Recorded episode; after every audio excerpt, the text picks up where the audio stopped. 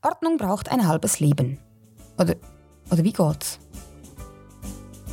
Herzlich willkommen zu Episode Ali, Kolumne zum Hören von und mit mir, Fräulein Da Capo.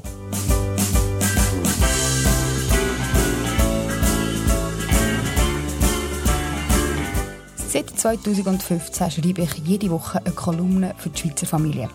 Und das füllt mir inzwischen einen ganzen Ordner. Und diesen Ordner nehme ich jetzt vor und lese euch ein Episode daraus vor. Heute eine Kolumne aus dem Jahr 2017 zu einem Thema, das nicht mein Lieblingsthema ist. Titel Rauschräumen. In der Ferien hat man Zeit für Sachen, die sonst liegen bleiben. Ich habe beschlossen, ein bisschen aufzuräumen und ein halbes Stündchen zu investieren, um die leeren Kartonschachteln, die schon länger in meinem Büro rumliegen, fachgerecht zu entsorgen. Ich habe sie aufgetrennt und zusammengelegt und dann so flach aufeinander aufgebiegelt. Karton entsorgen ist eine super Sache. Es braucht nicht viel Kraft, man macht sich nicht dreckig, aber es ist herrlich effektiv. Weil vorher hat man einen grossen Berg Kartonschachteln, der sich türmt im Büro und nachher hat man ein flaches, schmales Stapel Karton. Neben diesen leeren Schachteln hatte ich auch noch ein paar halbvolle Schachteln im Büro und der Reiz, die auszuräumen, um an weitere Kartons zu kommen, die man dann auftrennen und flach herlegen kann, war gross. Ja, ich konnte nicht widerstehen. Einfach das, was in diesen Schachteln in war, musste ich vorher an einem anderen Ort herräumen. Den Schrank. Aber im Schrank war nicht genug Platz, um das Zeug aus der Schachtel aufzunehmen und darum musste ich zuerst den Schrankinhalt reduzieren. Ich habe also die Sachen vom Schrank in Schubladen geräumt.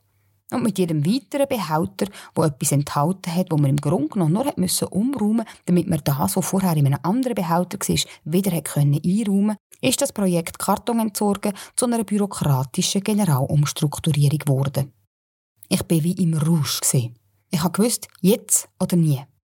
Weil, wenn ich dann mal Lust habe zum Räumen, dann muss ich es nutzen.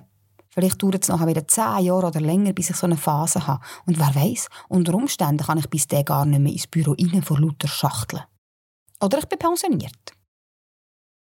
Auf jeden Fall hat es darin gipfelt, dass ich sogar den Staubsauger bemüht habe. Der Staubsauger. Ich habe noch gewusst, wie das Ding aussieht, aber wie es funktioniert, habe ich keine Ahnung mehr. Ich habe mich darum auf die Suche nach der Betriebsanleitung gemacht zu dem Ding.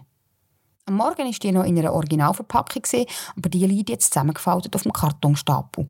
Also habe ich gewusst, die Anleitung muss im Schrank sein, weil dort sind die Sachen gelandet, die in der Schachtel sind. Es hat sich dann aber herausgestellt, dass die Anleitung vom Schrank in die Schublade gewandert ist. Und von dort ist ihr Weg weitergegangen über einen Stapel. Von diesem Stapel ist sie in ein Mäppchen gegangen, wo nachher in einem Ordner war, der in einer Schachtel liegt, die in der Kommode steht. Zwei Tage später hatte ich dann die Anleitung endlich in der Hand und habe gestaubsaugert. Dass das so lange gegangen ist, das hat mir den Ausschlag gegeben.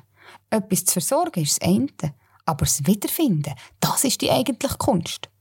Und so habe ich sämtliche Fächer, Regal, Schubladen und Ordner systematisch überarbeitet, super beschriftet und alphabetisch sortiert wieder eingeräumt.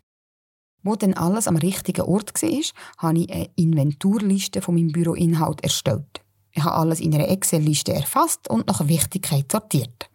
Das Ganze ist dann aber recht unübersichtlich und so habe ich Gruppen und Untergruppen gemacht. Nachher habe ich die Untergruppen untereinander wieder gruppiert und zusätzliche untergruppierte Untergruppen gemacht. Ja, und jetzt ist mein Büro aufgeräumt. Das war ein strenger Monat.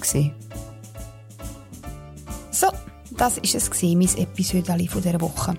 Wenn es euch gefallen hat, könnt ihr mich sehr gerne weiterempfehlen, go Bewertungen schreiben, ja allen Verwandten erzählen, dass sie das unbedingt hören müssen.